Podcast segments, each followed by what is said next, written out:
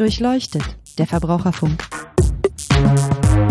Ein Podcast der Verbraucherzentrale Baden-Württemberg.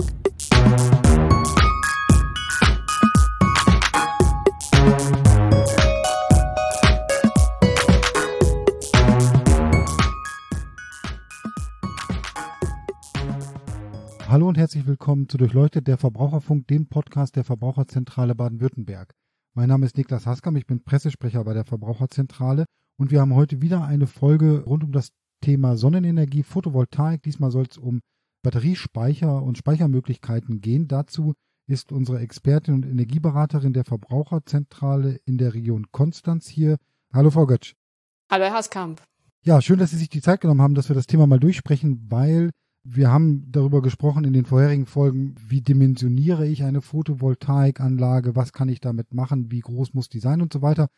Aber jetzt stellt sich natürlich dann immer wieder die Frage, auch meinetwegen mit Blick auf Elektromobilität, ich habe ein E-Auto oder andere Sachen, kann ich auch außerhalb dieser Sonnenstunden die Energie, die ich gewonnen habe, irgendwie noch nutzbar machen? Und da stellt sich natürlich als erstes die naheliegende Frage, kann ich das irgendwie speichern, damit ich dann beispielsweise nachts mein E-Auto lade und so weiter. Ist das möglich, Frau Götsch? Also grundsätzlich ist es natürlich möglich, dass Sie einfach durch die Speicherung noch mehr Strom aus der Photovoltaikanlage selbst nutzen. Und Sie haben das eigentlich schon gesagt. Sie haben genau die zwei Möglichkeiten. Einmal haben Sie so den klassischen Batteriespeicher, wie man ihn auch vom Handy als Akku kennt. Oder Sie können direkt ins E-Auto laden die Möglichkeit, die sie jetzt auch noch gibt, einfach beides zu kombinieren, so dass sie die Sonnenenergie erstmal im Batteriespeicher quasi zwischenspeichern, damit sie sie abends gegebenenfalls noch ins Elektroauto quasi umladen können. Vielleicht nochmal ganz kurz einen Schritt zurück, weil wir, das haben wir in der ersten Folge besprochen, ne, der Strom entsteht, ist da und wird bestenfalls sofort verbraucht. Und jetzt reden wir über den Fall, dass ich nicht zu Hause bin, vielleicht gerade nicht viel Strom verbrauche, aber die Sonne ordentlich scheint und viel reinkommt, sage ich mal dann wird das ja in der Regel ins Netz eingespeist und ich bekomme dafür eine Vergütung. Das ist so der Standardweg, oder? Genau. Wenn Sie keinen Speicher haben, ist genauso, wie Sie es gesagt haben. Also entweder Sie sind da, Sie haben dann viele Verbraucher laufen. Ich sage jetzt mal, Sie kochen gerade oder die Spülmaschine, Waschmaschine läuft noch, dass Sie dadurch einfach einen relativ hohen Verbrauch haben. Und alles, was Sie eben nicht verbrauchen, wird jetzt im Standardfall, also ohne Speicher, dann ins Netz eingespeist und dann dementsprechend vergütet.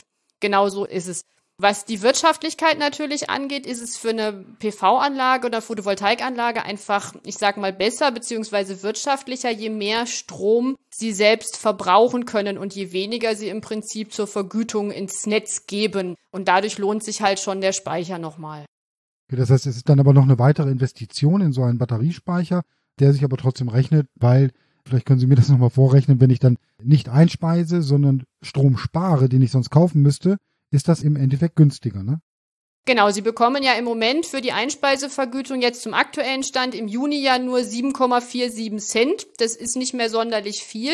Und alles, was Sie durch die Anlage direkt selbst verbrauchen, spart natürlich den Einkauf quasi des Stroms aus dem Netz. Und der liegt ja standardmäßig im Moment, je nachdem bei welchem Anbieter man ist, irgendwas zwischen 26 und 28 Cent. Okay, das heißt, ich kann also wenn ich den Strom dann später nutzen will, in einem gewissen Rahmen, sage ich mal, mir eine Batterie in den Keller stellen, da geht der Strom dann rein und wenn ich abends nach Hause komme und die Autobatterie ist leer vom E-Auto, dann schließe ich das an und dann wird der Strom nicht aus dem Netz gezogen, sondern aus der Batterie im Keller. So einfach stelle ich mir das vor.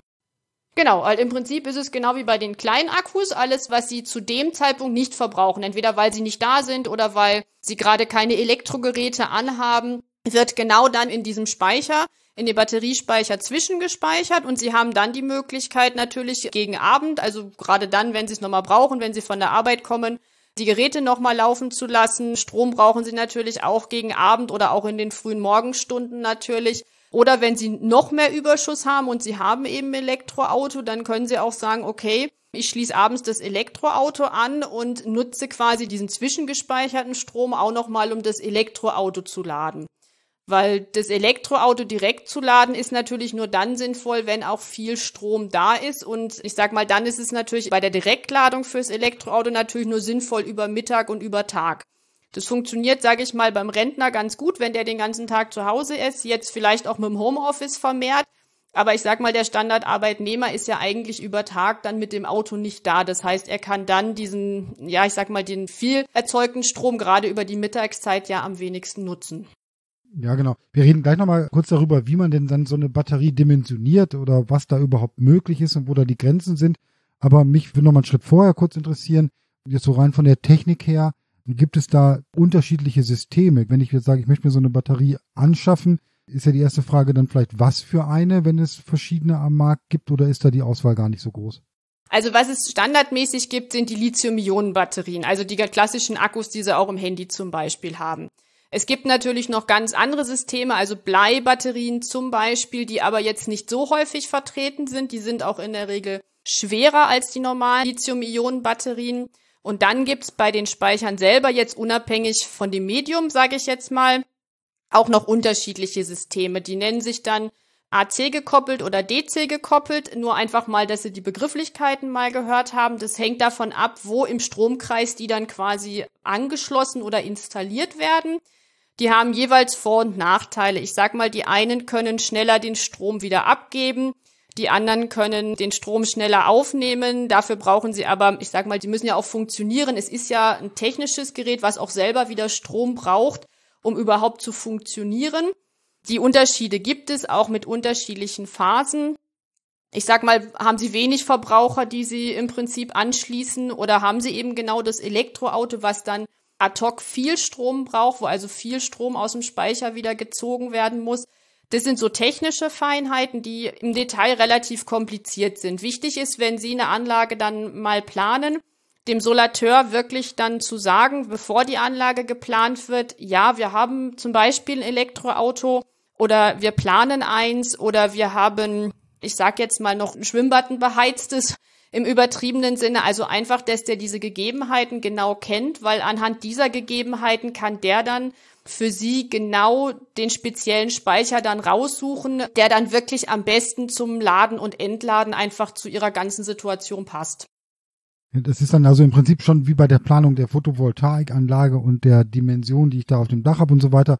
Immer schauen und genau besprechen mit den Leuten, welchen Bedarf habe ich, was habe ich eigentlich vor, vielleicht auch jetzt nicht nur übermorgen, sondern in den nächsten zwei Jahren, damit man eben auch schon bei der Batterieauswahl da eine Entscheidung treffen kann, die genau zu dem passt, was man vorhat, weil diese technischen Unterschiede, ich glaube, da müssen wir gar nicht weiter reingehen, da würde ich irgendwann auch aussteigen, aber wichtig tatsächlich, wie Sie gesagt haben, dass man das mal gehört hat und dass man das dann eben möglichst frühzeitig bespricht, damit man da die Weichen richtig stellt, so in der Art. Genau, ja. Dann finde ich das erstmal total spannend, ne? Und stellt sich mir natürlich gleich die Frage, ist ja prima, ich habe ein relativ großes Dach, da mache ich da doch eine große Photovoltaikanlage drauf, die auch ein bisschen mehr, ja, mehr Sonne erntet, als mein eigener Bedarf ist. Ich kann ja einspeisen oder ich kann es dann speichern. Also stelle ich mir eine große Batterie in mache die voll und dann habe ich erstmal Strom satt oder funktioniert das so einfach nicht? Ja, Sie müssen natürlich schon gucken, die Batterien, ähm, wie gesagt, ich verbleibe immer bei den Handy-Akkus. Die können ja nicht unendlich, sage ich mal, geladen und entladen werden. Also einmal einfach vom Alterungsprozess her, irgendwann sind die einfach mal kaputt. Und da liegt die Alterung so, ich sag mal, bei 10 bis 15 Jahren. Das zweite, was bei einem Speicher im Prinzip beachtet werden soll, und da ist es auch nicht anders als bei allen anderen Akkus, sie können immer nur bis zu einer bestimmten Grenze quasi geladen werden, aber auch nur bis zu einer bestimmten Grenze wieder entladen werden. Also immer dieses Vollladen und komplett bis auf Null leer ziehen, schadet ja im Prinzip jedem Akku. Und auch hier gilt es auch für die Batteriespeicher einfach für die PV-Anlage. Und was die Kapazität angeht einer solchen Batterie, Gibt es da auch Grenzen? Also ich denke, da muss man ja wahrscheinlich berücksichtigen oder sich fragen, ja, wie teuer ist das dann, ne? Je nachdem, besserer Akku, größerer Akku, mehr Kapazität kostet wahrscheinlich auch mehr. Lohnt sich das? Oder vielleicht können Sie das mal an einem Beispiel so erzählen, was geht da überhaupt rein in so einen Akku? Und wenn ich dann abends nach Hause komme, kriege ich mein Auto damit vollgeladen? Oder wofür reicht dann dieser Strom, der da gespeichert wird? Also es gibt eine Faustformel, die einfach gesagt wird, ich gucke, wie viel Leistung ich auf dem Dach mal als PV-Anlage installiert habe. Also sagen wir jetzt einfach mal, ich habe eine Anlage, die hat 8 Kilowatt Peak. Dann sagt man pro Kilowatt Peak eine Kilowattstunde Speicherkapazität. Das ist mal Nummer eins. Haben wir also die 8 Kilowatt Peak, kämen wir auf 8 Kilowattstunden Speicher. Ein Speichervolumen im Prinzip jetzt für die Größe. Das ist aber nicht die einzige Größe, die man beachten muss, sondern die zweite Komponente, die man beachten muss, ist das Thema, wie hoch ist eigentlich mein Jahresverbrauch? Jahresverbrauch, ich sage jetzt mal durchschnittlicher Haushalt, liegt bei 4000 Kilowattstunden. Wenn wir jetzt sagen, die Anlage, die 8 Kilowatt Peak, 8 Kilowattstunden Speicherleistung, aber nur 4000 Kilowattstunden Jahresverbrauch, haben wir den Speicher immer noch ein bisschen zu groß. Die Faustformel ist dieses 1 zu 1 zu 1000. Das heißt, wir müssten dann den Speicher ein bisschen kleiner dimensionieren, dass wir irgendwo zwischen 4 und 5 dann einfach kommen an Kilowattstunde. Also mit dieser Faustformel kommt man immer gut hin.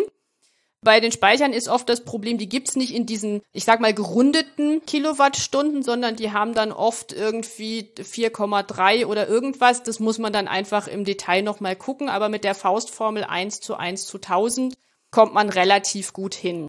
Wenn ich natürlich dann irgendwann, ich sag mal, ich habe jetzt noch kein Elektroauto und ich plane aber ein Elektroauto, dann muss ja klar sein, ich werde irgendwann von meinen 4000 Kilowattstunden, die ich jetzt für meinen Haushaltsstrom brauche, brauche ich fürs Elektroauto natürlich viel, viel mehr an Strom, den ich brauche, weil ich ja auch noch das Elektroauto lade.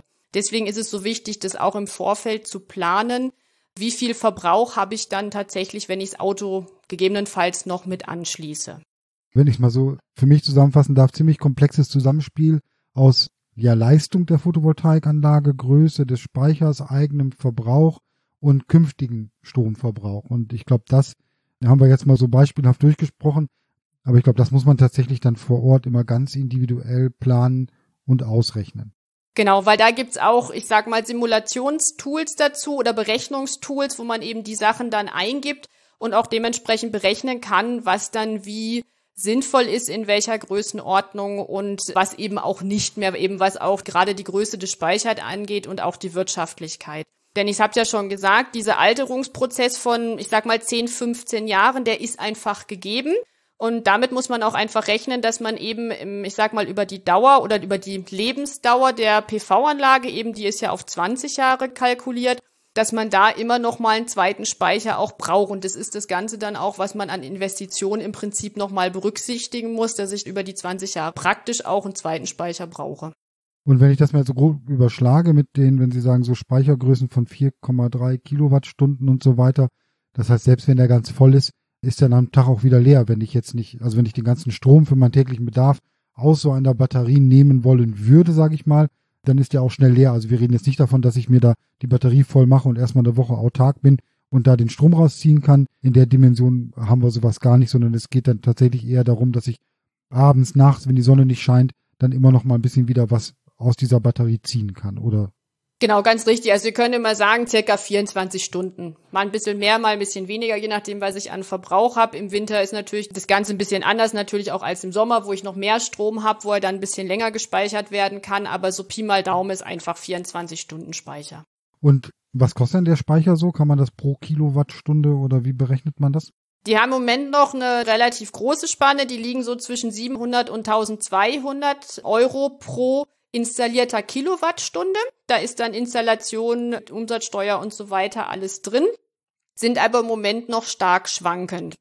Was auch das Problem ist, im aktuell, wir hatten ja mal in Baden-Württemberg eine Speicherförderung.